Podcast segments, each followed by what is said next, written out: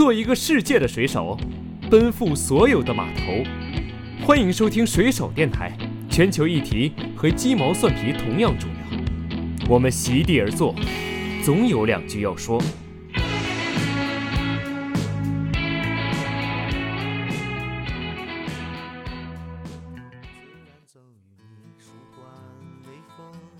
呃，失败、压力跟逆境，它是一个中性的东西。做成一件事情的人，都是他们比别人更擅长的利用失败、利用压力，还有利用逆境，然后从中学到向前的力量。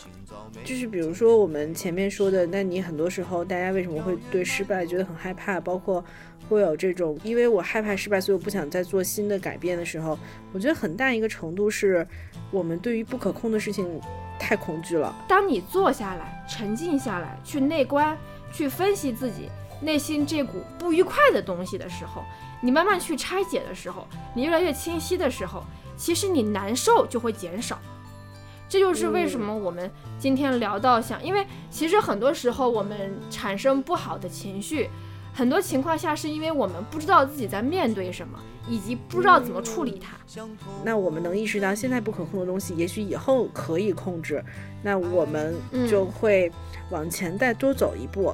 那我们现在开始看哪些东西是可以控制的，所以你要很好的区分外部和内部，你要很好的去想，那我现在 right now 我可以行动的东西是什么，然后我可以控制的东西是什么。所以，我我觉得它是一个非常好的一个行动指南吧。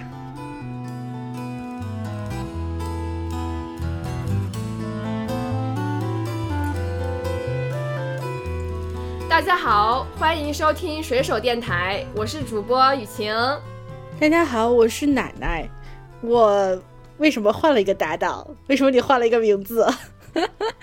哦，因为 因为我之前就是就你叫我九安也没有关系，就是其实是因为呃我在最近在学意大利语，然后我就跟我的这个老师吐槽说，我说我的雨晴每次教外国人念我的名字，他们都会从雨晴雨晴。变成变成 Eugene，但是 Eugene 是个男生的名字。然后我老师跟我说，哎，Eugene 这个名字它是有女生版本的，女生版本叫 Eugenia。我说，哦，那那我改个名吧。然后我就决定改了，就是说改就改了，改名就在一瞬间，你知道吧？非常好，我喜欢 Eugenia，因为有劲听上去你快要不能跟奶奶录电台了。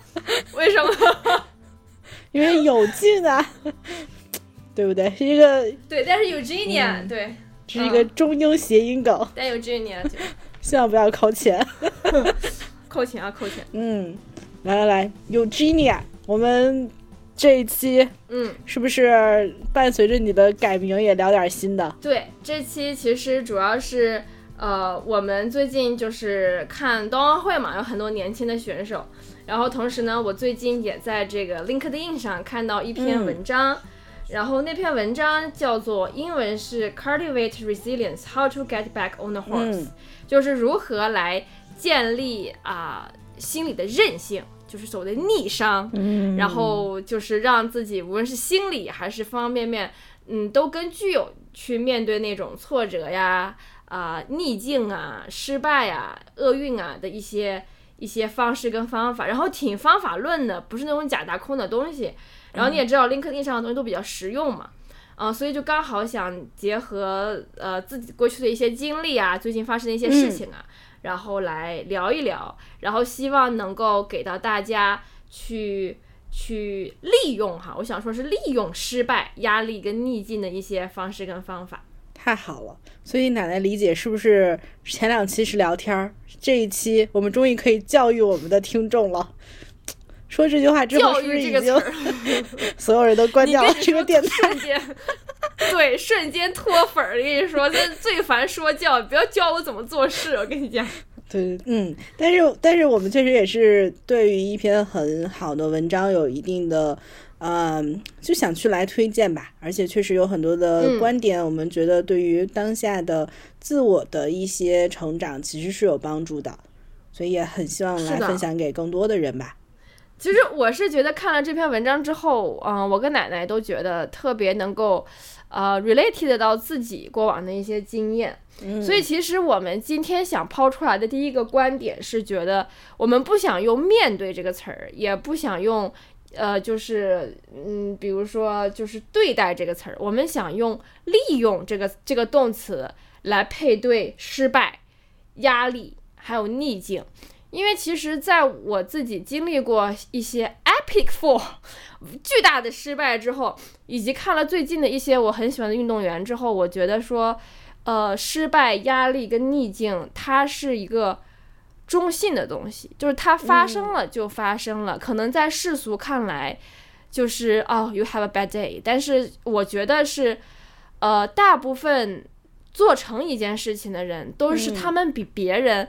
更擅长的利用失败、利用压力，还有利用逆境，然后从中学到向前的力量。就是这些东西是可以变成燃料的，来助力到你的发动机和引擎的。明白，就是如果失败乃成功之母，这个失败还是要用好才能成为他妈妈。如果用不好，就 nothing。如果用不好，就是后妈。哈。你这样不好，这样引引发现在好多后妈，你不能这么说，你跟后妈们道歉。我我 行，我跟后妈们道歉。什么鬼录节目录成这样？嗯，好，继续。行，嗯，就是这篇文章，我们来讲一下，他是那个斯坦福大学的一个心理学家教授，叫做 Carol Dweck。嘿嘿。我每次这个 duck 听上去，我我在读这篇文章时候，这个 duck 就老让我觉得是那个特别像鸭子叫的那个单词。虽然你已经给我普及了这个不是这个词，但我每次都 duck duck duck。鸭子叫的单词是 quack q u a c k，人家信的是 d w e c k。我错了，duck 教授。气死我了！这是一期老在道歉的节目。哎呦，行，所以他。这篇文章里面讲的第一点，就是我觉得也是今天我们讨论的基础，就是他说的是选择你的 mindset，翻译成中文就是选择你的心态，嗯，你的心里面的建设啊。他这个文章里面提到两个比较实用的观点，就是说，呃，通常来讲，人是可以分为两种心态的，第一种是 fixed mindset，就是固定的心态，然后另一种呢叫做 growth mindset。就是成长型的心态，嗯，那固定型的心态呢？就是说，呃，一些人认为啊，我就是这样的人啊，就是，嗯，比如说他举了个例子，嗯，他给到一些幼儿园小朋友数学题都是很简单的，然后大家做，哎，都做对了，大家觉得啊自己很棒很聪明，然后这个时候他又拿了一些更难的数学题去问小孩儿，哎，你要不要再来一个做一个更难的一个这个数学考试或者数学题呢？然后这个时候，那些有固定心态的小朋友就说：“不，我他们不想做更难的，因为他们不想要有这个风险，就是说在这个更难的这个测试题里面，他们做不出来啊，他们就会觉得这些个失败让他们看起来很蠢，呃，证明他们很不好，他们就像他们父母说的那样，不是一个聪明的小孩。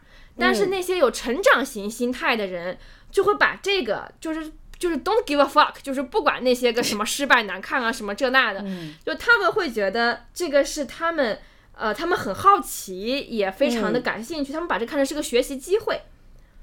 就就是就算他们对，就算他们失败了，但是他们不会把这个事情往心里去，就觉得这个失败是衡量我是否聪明的一个标准啊，我这些更难的题目没有做好，又就说明我是笨的。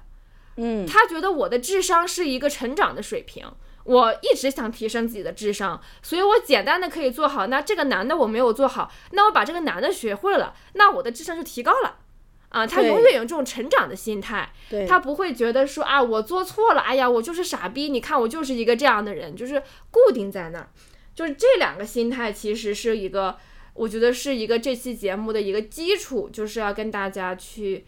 介就是介绍好这件事情，所以我不知道刚刚那个例子是不是有让大家对于这两个心态有一个比较好的认识。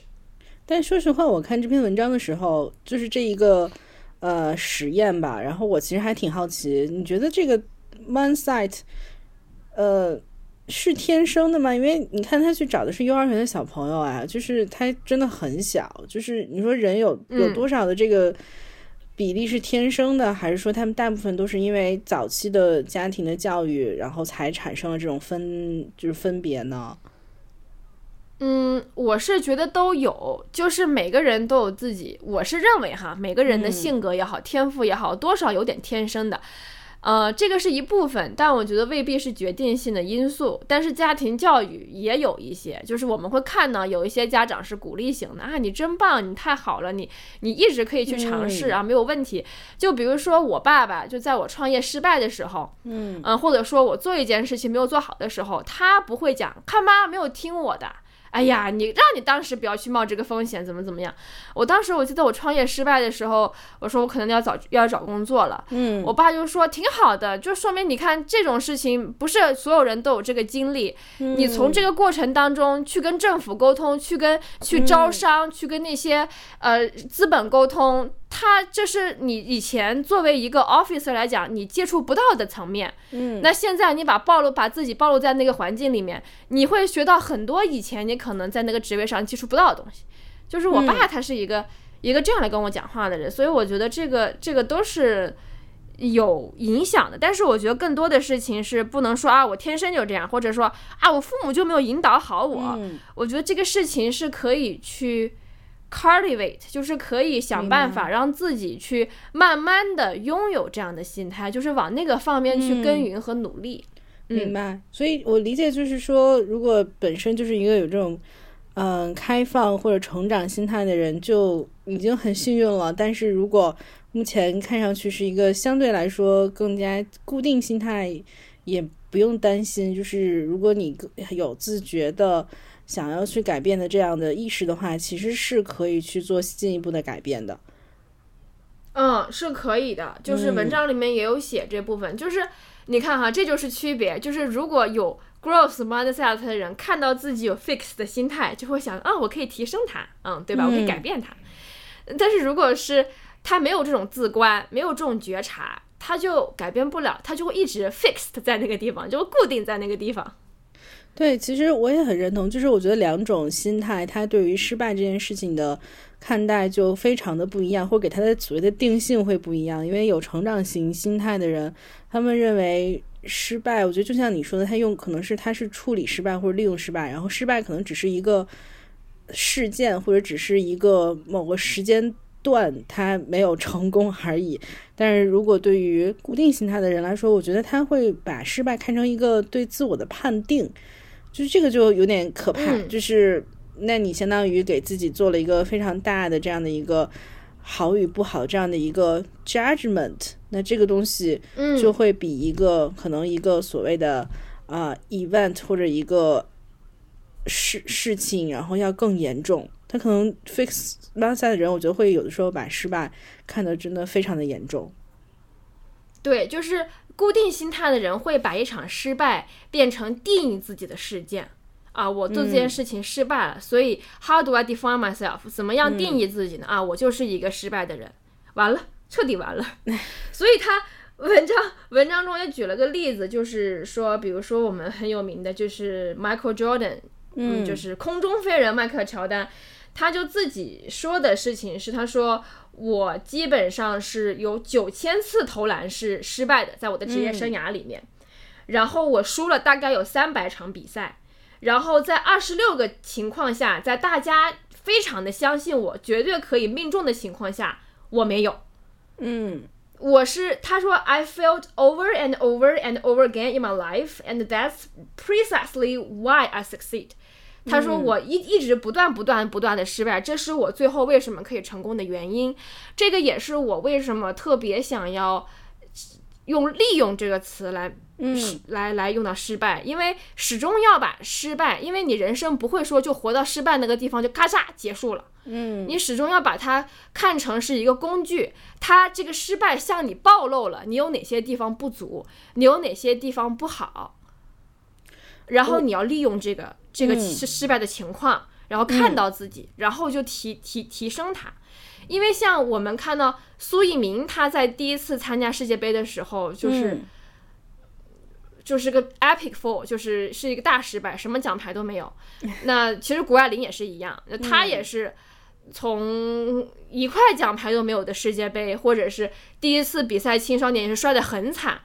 然后这个时候，比如说他妈妈就觉得啊，他是因为没有专业教练指导，所以给他找了专业教练啊，我们去练习跳跃，我们找蹦床上去做专业动作。嗯，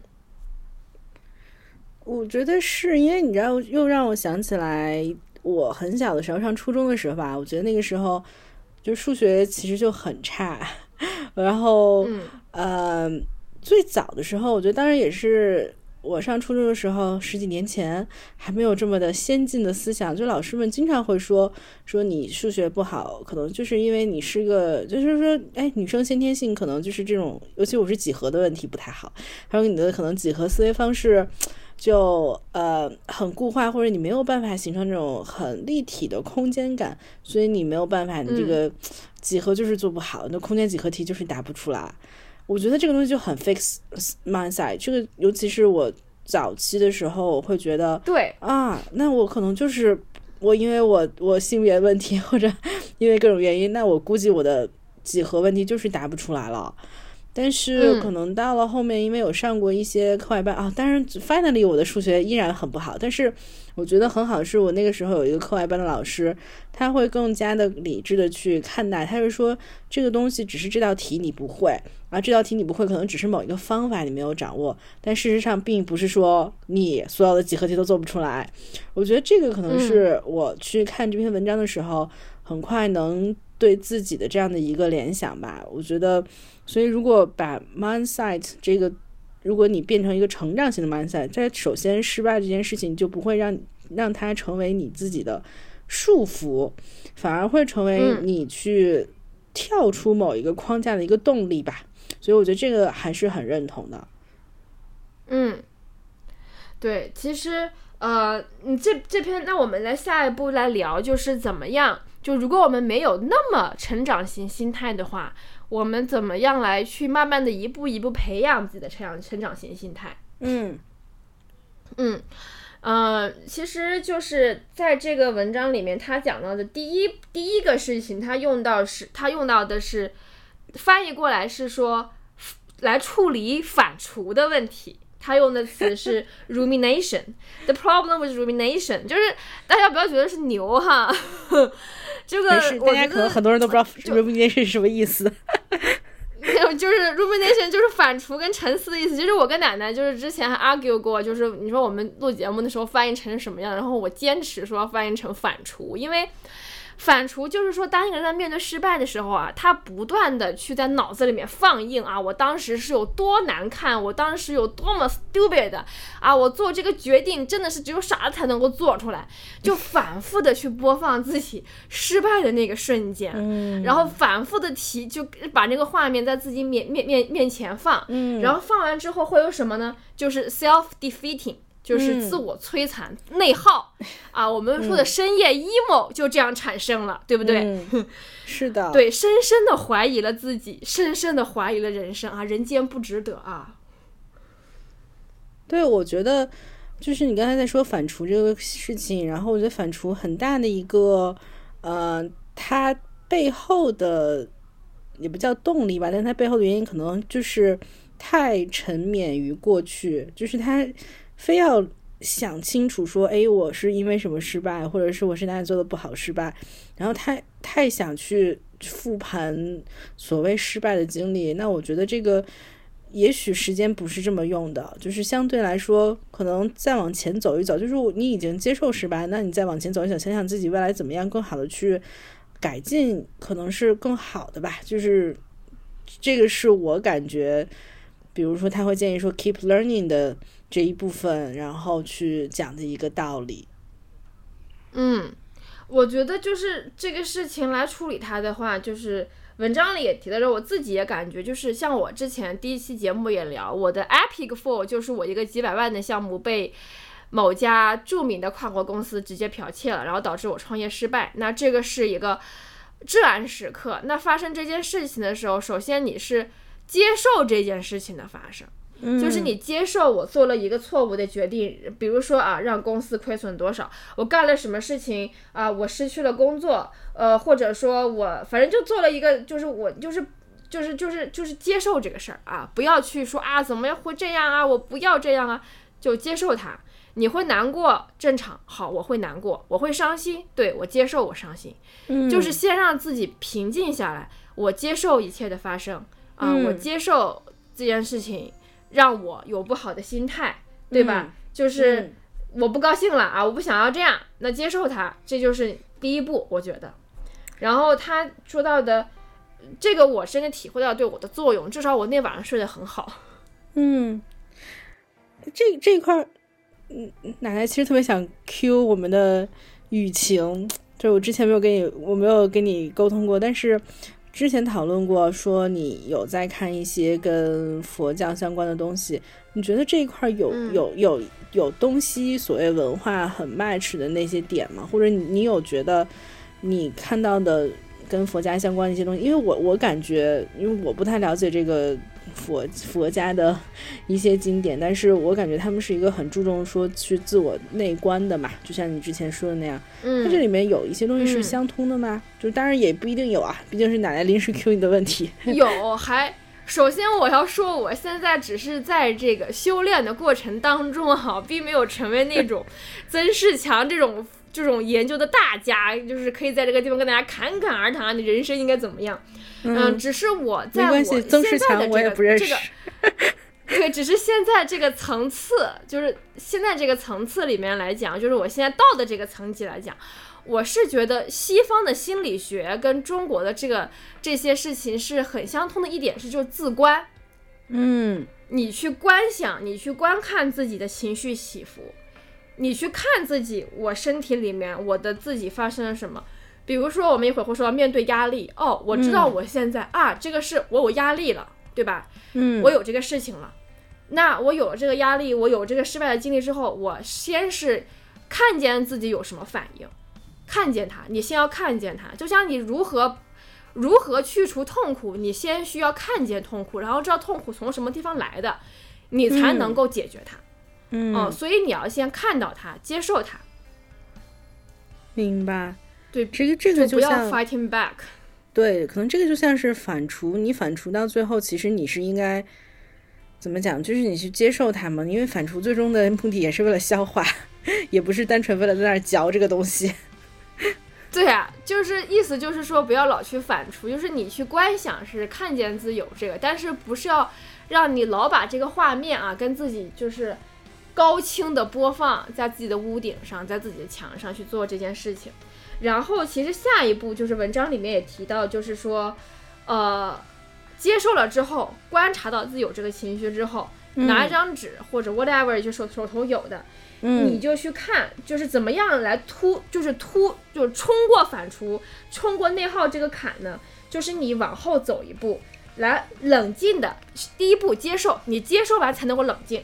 然后冷静的看看自己这一段你觉得不好的经历，然后你要仔细去看了它之后，你就会看到，比如说你下一步你觉得自己你应该要怎么走，你要怎么样往前走，就是同时说，如果这件事情你再做一次的话，有哪些地方你会改变自己的做事方式，对吧？你会你会怎么样去改变自己曾经做的一件事情？这个就是 learn from it。就是这件事情我做不好，OK，我做不好，我为什么没有做好？那如果我再做一次的话，我哪个地方会改变一下，让他做得好？那你意识到自己这个地方是需要改变的，你就成长了，对吧？这个坑你下次就不会再踩了。我第一次一加一等于二，我算错了，那第二次就不要再算错了。这个就是 something you do differently。然后就是再看到，那你下一步要怎么走，对吧？然后有明确的行动规划。然后你会对自己有什么样的承诺？比如说，我承诺我一定要早睡早起，给自己充分的时间休息啊！我一定要好好吃饭，我要去锻炼。就是比方说哈，就你有自己的明确的行动目标，并且看到了自己什么地方不够好，要继续成长的时候，那你的生活就抓手了。你就不是在那个地方啊，feeling bad about yourself，就是自己是个 piece of trash，嗯，自己是垃圾，是败类，我是一个失败者，然后就坐在那个地方就那反刍着，然后尝图尝试可以反击，但是又不知道怎么反击，那你就会觉得生活人生不值得。但是说实话，我觉得年轻的时候的奶奶很容易陷到这种自我的这个否定之中。但是你知道，我现在发现我年纪大了之后，我的脸皮厚了。这张纸我前面可能三分之二都在写别人做错了什么，世界有什么问题，一加一等等于二，我没有算对，肯定是因为那个时候的纸和笔发的不好。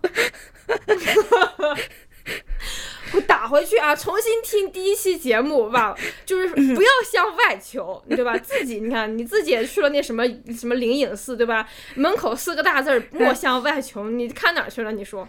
但我这个不叫向外求，我就只是推卸了推卸责任给外边，然后我这样就觉得啊，不是我的错，然后我就觉得解决了，因为不是我的错。你知道吗？就表面上解决了，你下次还会再就在这个坑里再踩一次。我跟你讲，这就是哎，那句话叫什么来着？就是生活，就是如果你这一这一道生活的习题没有做对的话。你不知道怎么做的话，生活会反复给你一模一样的问题，让你来回去做。我跟你说，你跑得了初一，你跑不了十五。你这回可以推给笔跟纸不好，你下回推给桌子腿儿不好，你第三次就不知道推给谁了。我跟你说，有道理。对，嗯，我觉得，我觉得我可能就是一个对于自己过于好的人了，已经成长为。当然，这个可能就会导致没有不能很客观的看待自己了。但是，对你就不能，嗯。但是我很认同，就是我也觉得很多事情，比如说用纸笔这种有一个外部的工具去把它们记录下来、去梳理下来，包括电脑，我觉得有的时候就会比你单纯的去想一件事情会更加的有逻辑。然后你也可以 通过那种就是文字的梳理，然后再去反观，我觉得很多事情还是挺清晰的。所以虽然。对，虽然现在这个时代大家都不怎么写东西，但是我还是非常认同，真的是要去静下来，然后去用这种写去进入到一个嗯沉思或者是反就是反观自己的这样的一个场域吧。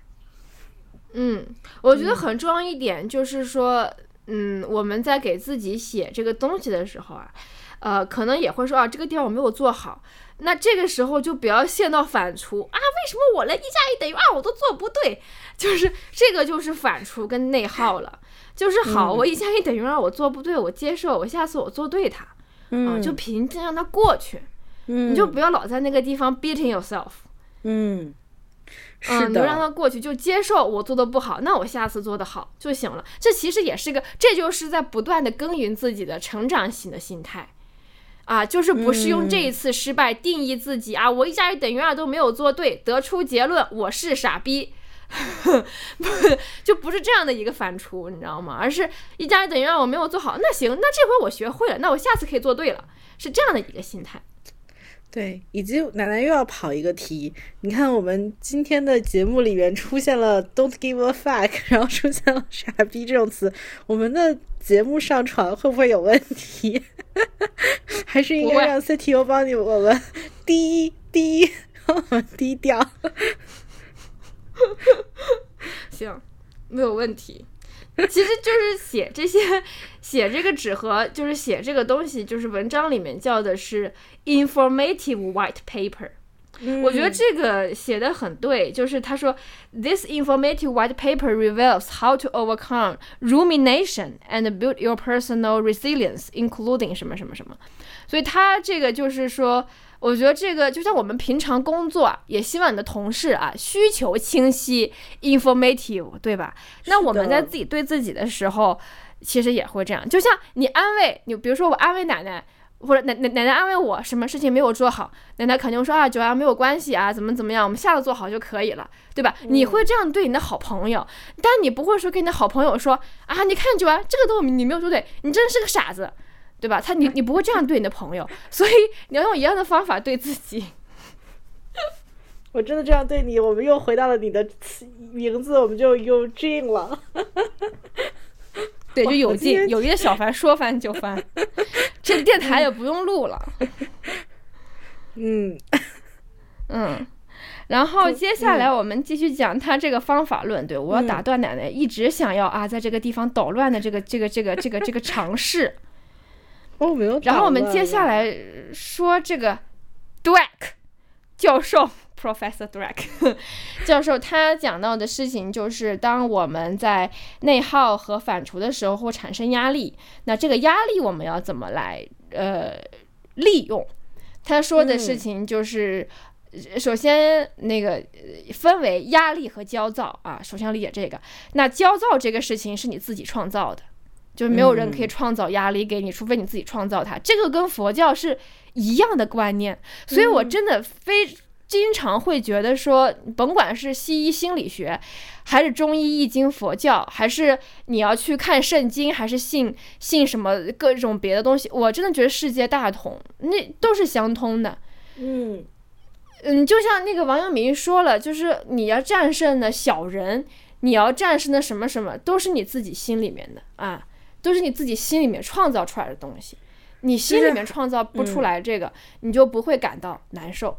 就是还是更肯定了说，每一个人应该发挥自己的主观能动性，然后更多的用自己的行动和自己的意识观念来去，呃，解决自己当下的问题，而不是向外。莫向外求。对的，嗯，对外边的，我们说他讲的哈，外边的叫做 pressure，是压力，嗯，内在的 internal 是是 stress，叫做焦躁，嗯嗯，外面的确有压力啊，大家都看着我唱歌呢，这就是压力，对吧？这这个很没有什么，对，压力是个很中性的词。就是对我刚刚想想说到咱们这一期说的是利用失败、利用压力，但我没有说利用焦躁。焦躁这个词这个东西你没有办法利用它。焦躁这个东西你只有，嗯，用我们刚刚讲到的方法来让自己你不内耗了。因为焦躁这个东西是什么的产物呢？是你内耗，是你反刍，是你不断的否定自己，觉得自己不好。而外界又很好而产生的焦躁，那你能够用我们刚刚讲到的方法，不断的去锻炼，不断的去尝试那种心态的话，那你的焦虑跟焦躁自然就会减少啊。这玩意儿你没法利用它，但是压力可以利用它。就是压力它是一股外在的力量，那它进到你身体里面之后，你是把它变成一个肾上腺素。呃让自己感到兴奋啊！我要去做最好的哇！这个就是非常的兴奋的一件事情，就是干吧。还是说你你没从来没有处理过压力啊？然后现在突然间有很大的压力，然后你就崩溃了。就让你崩溃的不是外在的压力，而是你不知道怎么弄它。啊，就像核，就像咱们的核能，对吧？我我就是又回到咱们的专业上面了。其实核能是很好的能源，但为什么现在用不好呢？因为我们没法处理核废料。懂我这个举例吗？我懂，但说实话，核真的不是我的专业，所以我我我停了一下，因为我不能对我同意吧，但是确实不是我专业。那那那你刚刚想说什么？你好像我听到你你你想要有一个，我想是没有，我又是一个又是一个不能叫谐音梗，但是一个文字游戏，因为我忽然理解到，你看这个 pressure，其实大气压、水压，所有外界自然界的。这种现实存在的压力都是什么什么 pressure，对不对？所以我现在更能理解说，哦，pressure 是外界的，然后 stress 这个东西，它应该是你自己给自己的。没有，我就是忽然感慨了一个文字的领悟而已。嗯 嗯，就是就是这种东西，我觉得能够区分这两个，这也是种内观。虽然这个是西方的心理学理论。嗯，但是其实你反过头来看，这也是内观，因为你要去分析自己的感受啊。我现在有一股感受，那这个感受是 stress 还是 pressure？好，那我知道，如果是 stress 之后，我知道它可能是产产自于反刍、跟内耗、跟自我否定啊。那我怎么样去解决这个自我否定？那我要慢慢的去建立自己成长型的心态，不要用失败去定义自己，而是从中去看到自己的不足，然后改变它。就这样啊，你就把 stress 解决了，对吧？然后那我再反过好，我觉得我现在这是压力啊，是是外在给我的 pressure。好，那这个是股能量来到了我的身体里面。好，我现在要慢慢的，也没有人天生就知道怎么处理压力的，那也是不断的去把自己暴露在压力状态下，然后去摸索我怎么使用这股能量。对，而且我我很喜欢你说的这个摸索，就是确实要经历非常多的不同的事情，才能我觉得才能做好。第一是做好所谓的区分，第二是也要真的要经历很多的事情，然后自己变得更加的善于或者勤于去思考之后，可能才能更好的想好说啊，那我外界的所谓 pressure，因为外界的 pressure 有的时候很大，有的时候很小，尤其是面对那些。越来越大的外部压力的时候，如何自己能够掌控自己内在的 stress，尽可能的可控，我觉得这个也是很难的，但它也是应该是可以去成长的。嗯。其实就是像我们刚刚讲的，压力是不可改变的，是外在给你的那个焦躁 stress，它是可选择的，它是你可以通过自己选择的。然后其实我觉得说，当你坐下来，沉静下来，去内观，去分析自己内心这股不愉快的东西的时候，你慢慢去拆解的时候，你越来越清晰的时候，其实你难受就会减少。这就是为什么我们今天聊到想，因为其实很多时候我们产生不好的情绪，很多情况下是因为我们不知道自己在面对什么，以及不知道怎么处理它，对吗？我今天老板，对我今天被老板 PUA 了，我难过，我要怎么办呢？不知道，去出路顿串吧，对吧？这个事情就解决不了，就所以当面对生活中的种种，所以我为什么说我觉得逆境。呃，外在压力还有失败，都是很好的去让我们摸索跟尝试怎么样自观，怎么样剖析自己的感受，然后怎么样去改善它的契机。我觉得是，而且我觉得这个非常重要，是因为 如果人真的很难控制所谓 stress，就是内部压力的话，其实会有很多的问题。比如说，我应该在读完研究生之后。面临所谓自己想回国，但我爸不太想让我回国的这种事情的时候，我觉得有很大的这种压力。然后我那个时候应该有比较，我不能叫比较严重，但我肯定是那个时候主要通过吃来解决我的压力，但事实上它解决不了，它只是缓解。所以应该有那种我觉得有压力性进食的问题，所以就胖了呀。然后 也不爱运动，我觉得对我的身体是个非常不好的、不尊重的事情。我现在想一想，觉得那时候还是嗯，还是年纪小，没有见。过世面，然后这么不知道照顾自己，但是当下的时候，在没有那么好的去区分这件事情的时候，很多的这种压力确实会通过各种方式来影响到我们。那不只是心理上的，它肯定还会有生理上的、有身体上的、有情绪上的。我觉得这个是，对，这个是还是蛮要命的。嗯，所以，我如果有人听了我们这一期感到有帮助的话，是不是可以防止下一个人做这样对自己做这样的事情？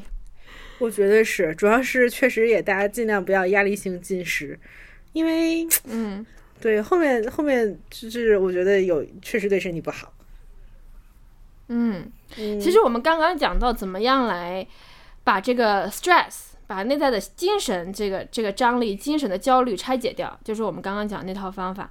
然后，如果是面对外在的压力的话，其实我觉得这个时候又回到了，就是以始为终，又回到了这个有一点可以帮助的地方，是有一个成长型的心态。就是其实有的时候外界给我们压力，我们是害怕自己做不到怎么办啊？外界压力都期盼着我得第一名啊，我这可有压力了，太有压力了。那我会压力是因为我害怕自己做不到。但是你就不应该给自己设限，你就会觉得那我们试试吧，对吗？我们就是化解外部压力的那个办法是去努力，是去不给自己设限，去相信自己可以做到界限外的那些事情。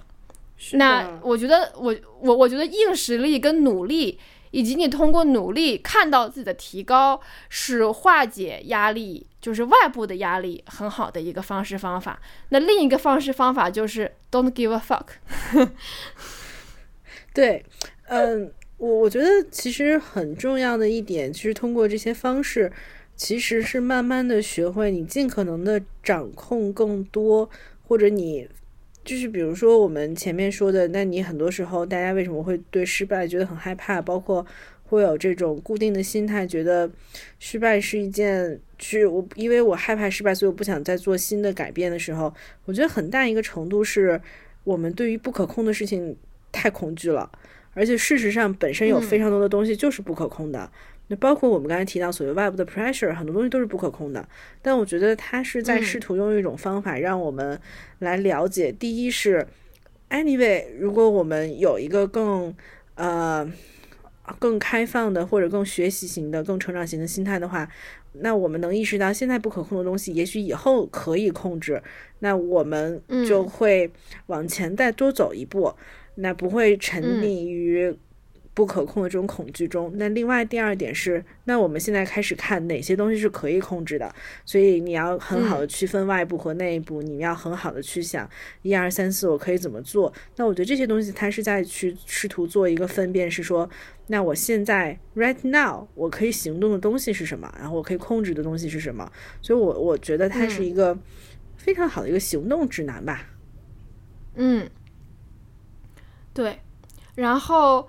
呃，这个文章接下来的这一步就是说到的是来，呃，第三步就是说的是准备自我关怀，他说的是 self care, self compassion，然后。这一点的话，你想说什么？你想说什么？你赶紧说！你要打岔了是不是？我想说，我看到这一块的时候，我超级想说，我就超级想在我的节目里边跟大家推荐去看那个 Netflix 找了五个特别可爱的 gay，然后拍的那个粉熊救兵，就他们真的，就他们的那个呃整个的框架就是五个 gay 去到不同的人的家里，然后帮他做改造，教他如何 self care。那个是我觉得。每一个人看完都会更好的知道如何 self care 的一个节目，还要说话。行，你一会儿一会儿我们把这个奶奶讲这个事情放在我们的节目描述里面哈，你记得发给我，你不要到时候人找不着。我跟你说，你把链接给我。好的。嗯嗯。然后这个呃这个这个这个地方呢，他提到的是德克萨斯的一个教授，他讲到就是。三步来怎么样做到自我的关怀跟自我的照顾？第一个事情是叫做呃承认跟接受，就翻译过来是这样，就是说我们承认我们现在做的事情是艰难的，然后但是同时也要承认我们在在经历的这些事情它是健康而且有利于我们的。嗯，为什么有利于我们？刚刚应该已经解释的挺挺清楚的了，啊。就是不要一直把自己暴露在你的 suffering 啊，就是延长这种感受，就是你会觉得，呃，OK，这个事很难，我不开心了，接受这个情绪，但是同时也会知道这个事情它是可以对我们有利的，这是第一步，然后让自己先平静跟理性下来，不要在那个地方抓狂，就是不知道发生了什么，也不知道怎么办，反正就感觉不好了。你先冷静下来，然后才能够自观嘛。就像我们刚刚说的那些步骤。第二步就是对自己善良，就像我们刚刚讲的那样。如果失心发生了一些不好的事情啊，我不会说失心你个傻子才会做这种事儿。我们肯定会说啊，没有关系，我们可以从中汲取经验，看下一步怎么走。那对自己也是一样的。很重要的一点就是一句话，就是我的价值不是被这一次经验所定义的，就是。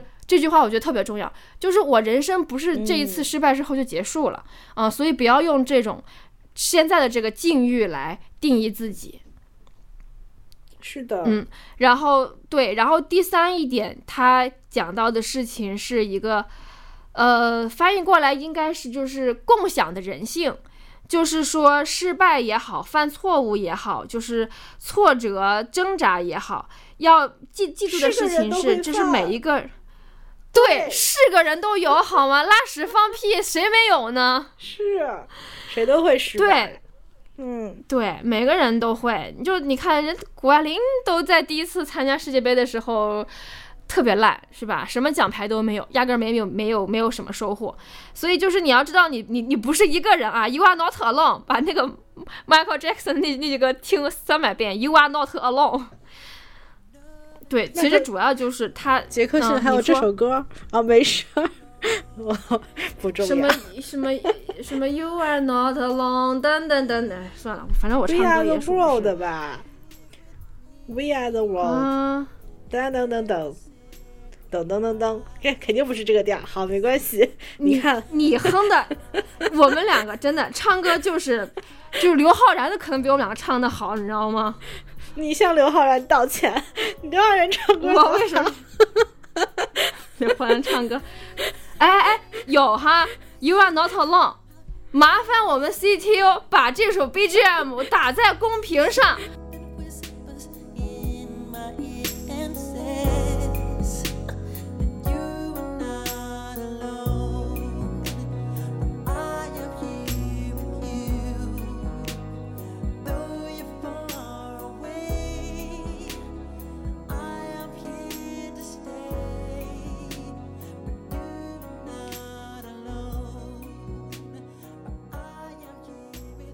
就说我没有记错，Michael Jackson 唱的 You Are Not Alone。哼，这我真是生气。奶奶太年轻了，没有听过 Michael Jackson 的歌，除了 We Are the World。是。我不打你岔了，每个人都会犯错误。你正在说的是这一期。对，你看吧，奶奶也会犯错误，多么的正常。会了，天天犯错误。嗯嗯嗯。所以这三点，你有什么想说的吗？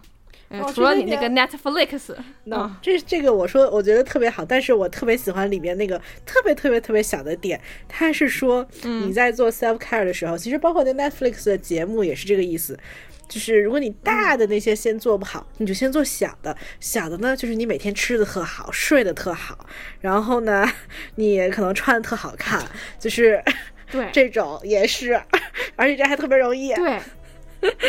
对，哎，这个我愿意来分享一个我的真实的经历。来来来，那个时候像是人生低谷，但是现在 I'm so proud of it，真的，就是。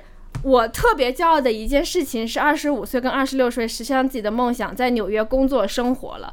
然后那是我特别喜欢的城市，然后我真的在那个城市收获了非常多好的经验跟朋友。但是我在刚刚进到那个城市里面的时候是非常惨的。我我当时在匹兹堡念完研究生之后去纽约找工作，我真的是什么都没有，我就拿了一个箱子，而且箱子里面只有我夏天的衣服。然后我当时是在 Craigslist 上找了一个哥伦比亚大学生的宿舍，因为他放假暑假回国，所以我可以住两个星期。然后我当时在我刚去纽约的时候，我碰到的困境有。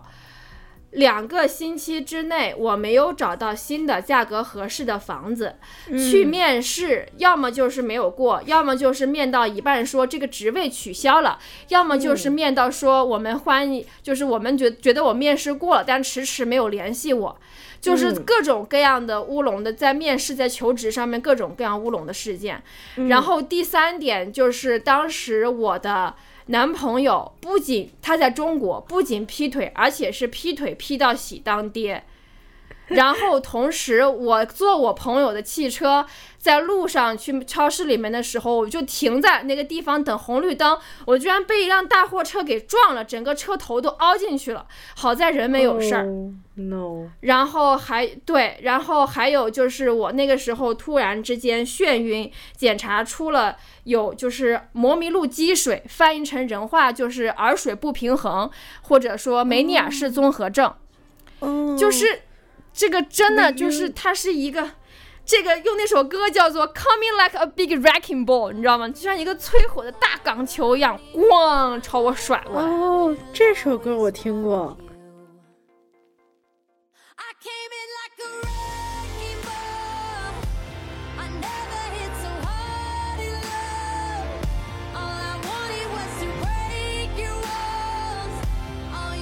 那个、那个、那个。你又听过了呀？你看，它的重点完全不在我的经历上，它的重点在 这首歌上，就完全没有 compassion。我有，我有，我有，你继续。然后你怎么改变的呢？改变的事情就是，我第一步，我当时是回了一趟国，我当时回了趟澳门，因为澳门是我。在国内来说最有归属感的城市，也在那个地方度过了自己成长最重要的几年，然后有很好很好的朋友，然后再跟我最好的朋友去聊天，去分析这些事情。总之是先要让自己接受，第一步还是让自己接受。你要你要先冷静下来，你不要在那个地方像一个发疯的猫一样疯狂的嘶哈乱叫，那样你就没有用。嗯，所以还是跟自己，呃，我不介意喝酒，不介意酗酒，不介意去发疯，这都没有用，你无法对对你没有任何帮助。我觉得你好的事情是找到那种逻辑能力比较好的朋友，不是跟你在一块骂渣男啊，不是在跟你讲一些提供一些没有用的情绪价值，而是可以跟你好好的分析这件事情的来龙去脉。比如说，他会跟我分析，呃，我的个人性格是，如果在一段感情里面，呃，不是因为我的责任而分手的，我会很轻易的 let it go，你知道吗？let it go，let it go。但是如果我我觉得，如果是我自己没有做好，导致这个情感走向一个不好的结果，我就会很难走出来。嗯嗯，虽然对，现这个也是之后我们可以聊的话，就男生出轨，女生在没有经历过女性觉醒这一关的时候，总是会觉得是不是自己不够好啊？这个我们之后另开话题讲。对，就总之会有一些刚刚讲到的反刍啊，我面试又面不好了，人家职位又取消了，男朋友又跟别人走了。然后找不到房子，差点睡马路牙、水泥坑什么的，反正各种各样的这种事情。对，然后先让自己接受它，这回到你熟悉的环境里面。我回到了家里面，我看到了我的父母，我爸爸拥抱了我说没有关系。然后我，我妈给我做好吃的，然后我跟我那个好朋友聊天，然后我回了澳门，去我觉得全世界我最幸福的地方待了一个星期。好，然后这个时候我回到了纽约。然后这第二步回到纽约，就是一步一步的开始往外走。第一步事情是我每天早上起来很难过，但是我的想法不是啊，怎么又这么难过？我的想法是好，我知道我难过了，那我会带着这样的情绪，我会努力过好今天这一天。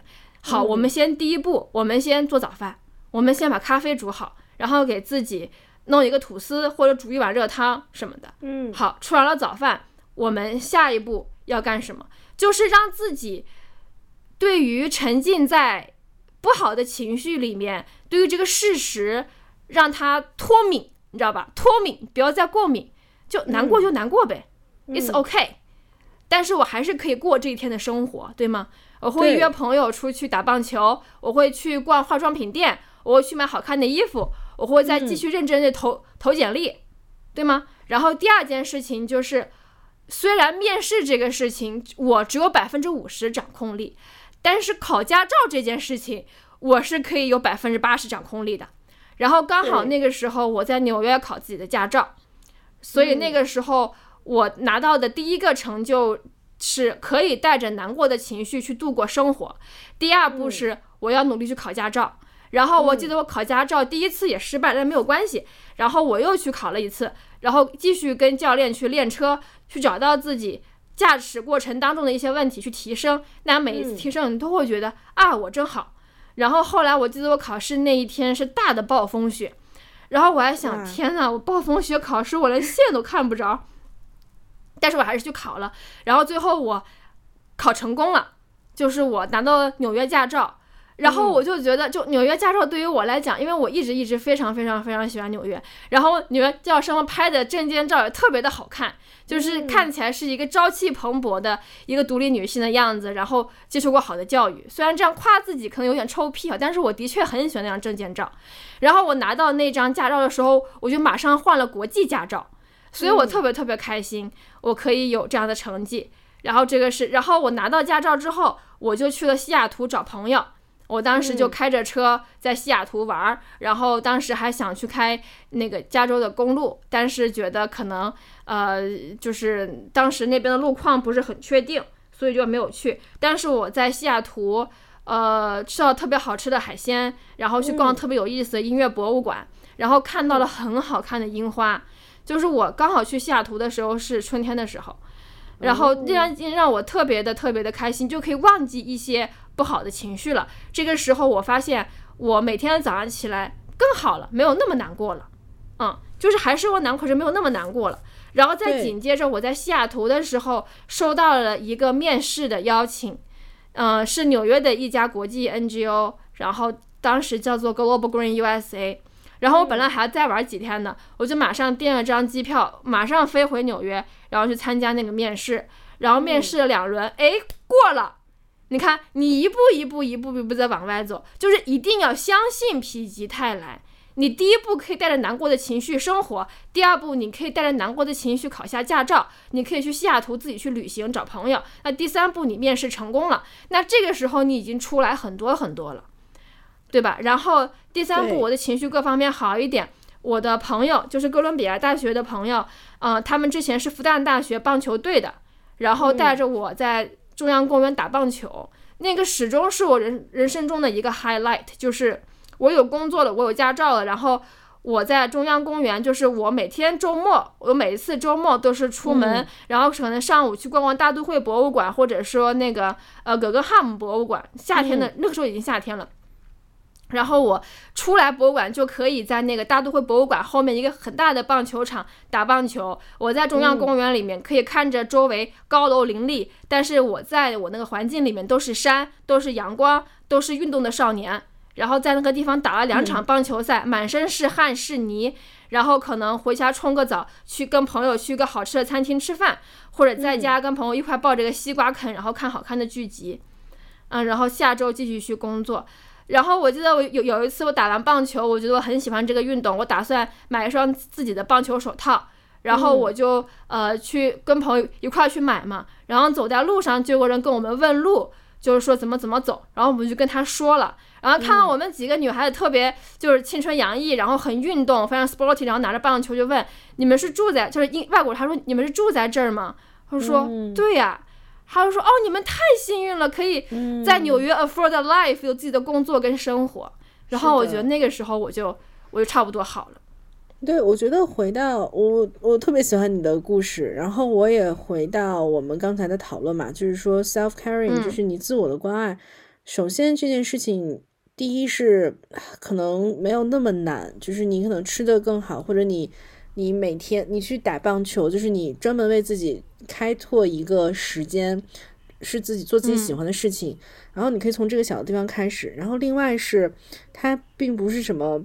不好的事情，我觉得，因为我看《粉袖救兵》的时候，我觉得包括在回想我们自己非常东方的文化，有的时候大家会觉得，哎，我对自己特别好，我自己穿的特别漂亮，然后我吃的特别好，这会不会是个问题？就是我过于的对自己好了，好像在尤其很集体主义的这种文化里边，不一定是一件最被鼓励的事情。但回归到我们当下的生活，我觉得这个东西是应该被鼓励的。你对自己好。我觉得是你去对周围的人好，或者做更好的事情，是一个很好的基础。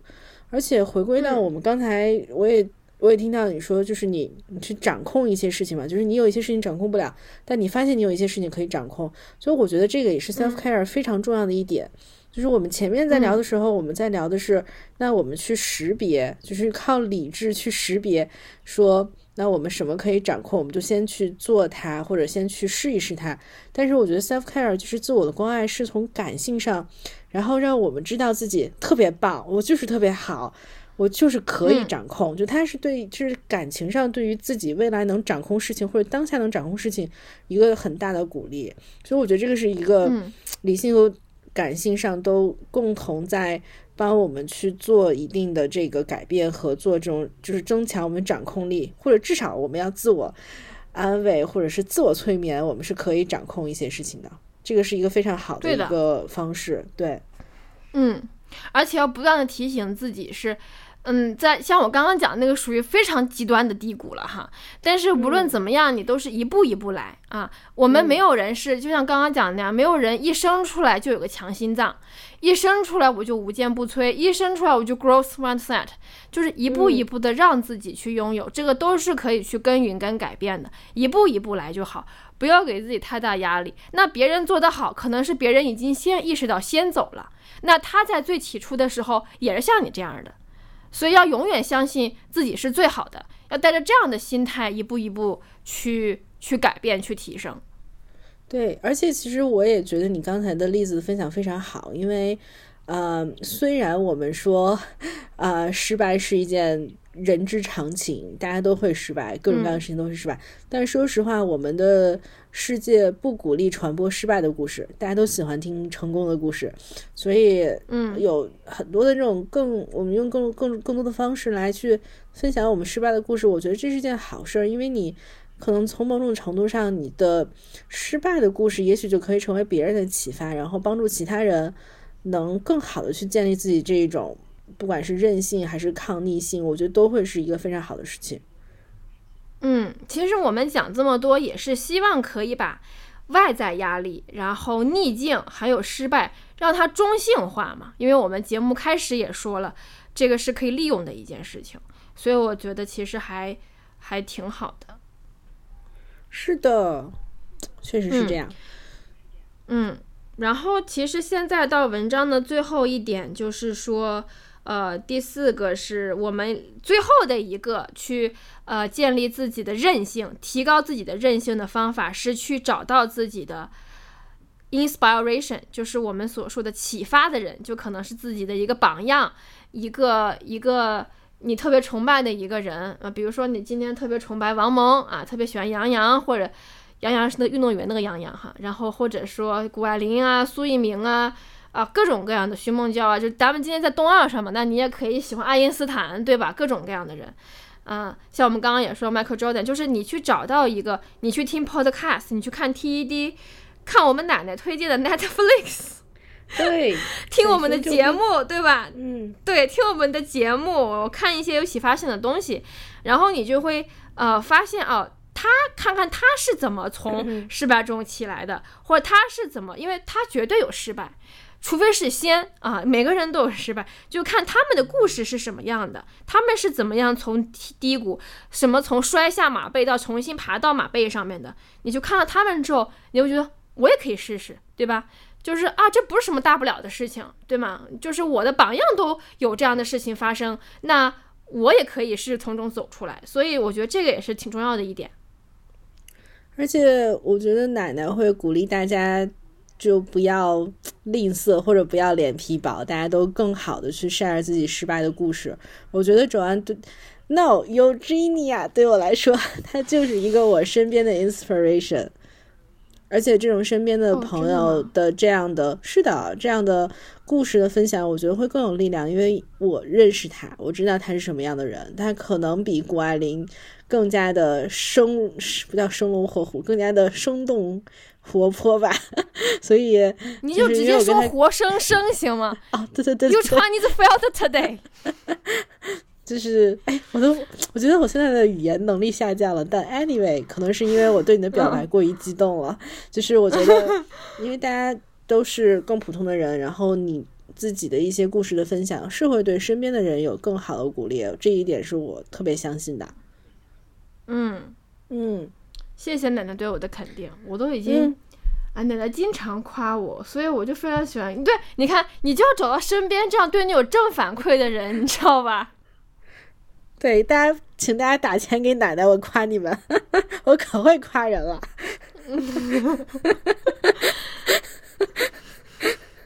然后我还特别会找这个世界的不是。对，都是那什么，那桌脚不好，所以我试没考好；这凳子不好，所以我那数学题没做好啊。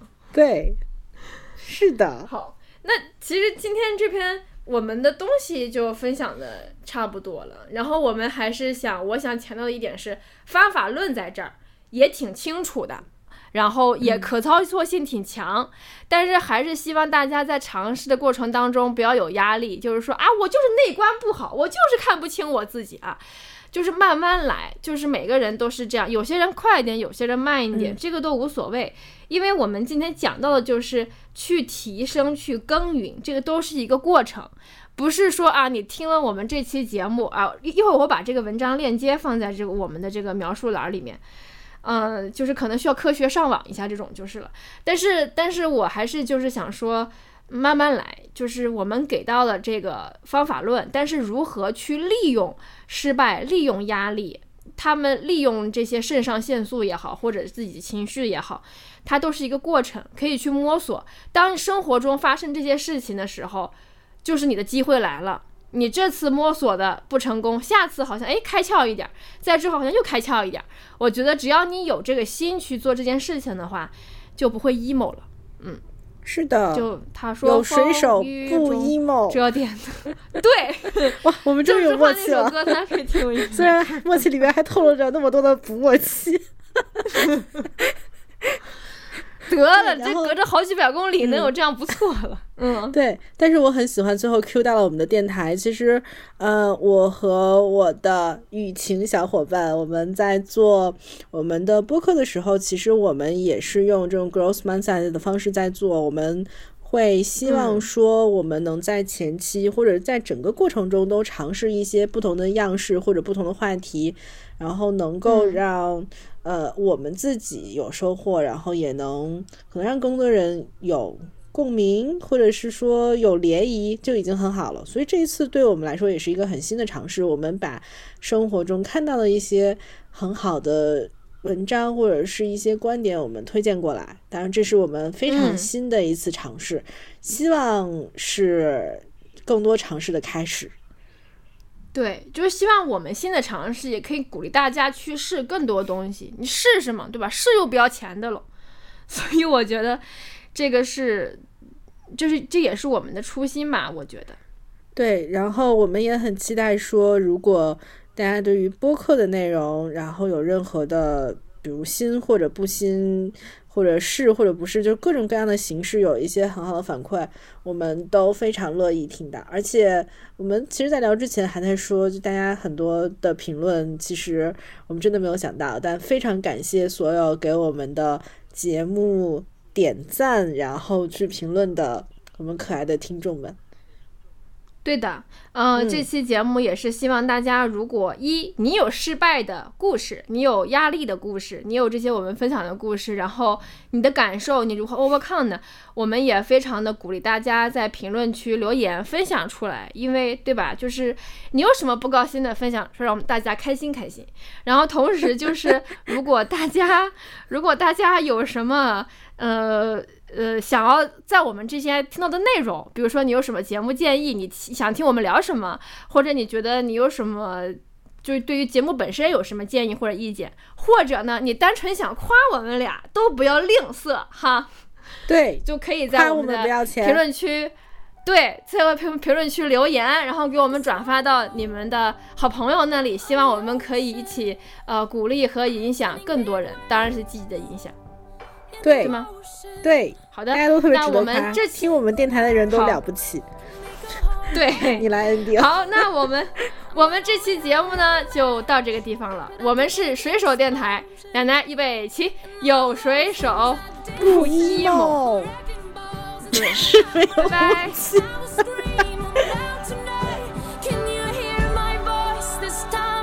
I'm